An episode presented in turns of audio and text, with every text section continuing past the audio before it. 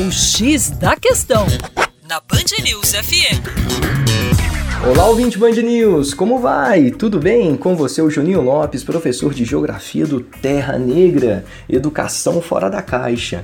E olha só, no último mês de abril, agora, Brasília comemorou seus 58 anos.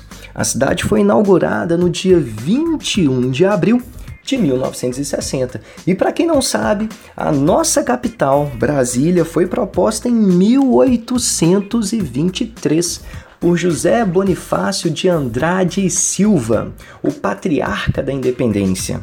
A ideia era que, com uma capital no interior, ou seja, longe do litoral, longe dos portos, o país estaria muito mais seguro.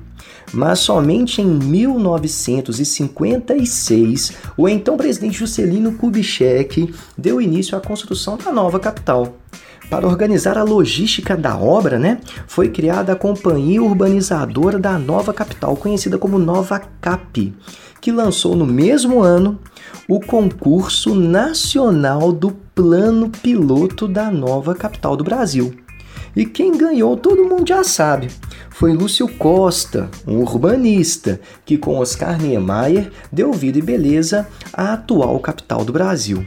Além dessa dupla, né, Niemeyer e Lúcio Costa, figuras inspiradas como Burler Marx com jardins e praças e Atos Bulcão com os painéis de azulejos completaram o time que fez de Brasília um verdadeiro museu a céu aberto, inaugurado, como já falado, no dia 21 de abril de 1960. É isso aí, para mais acesse educaçãoforadacaixa.com e também o nosso canal do YouTube, que é youtube.com/terra negra. Simples assim, mas com muita informação consistente. Um grande abraço e até logo.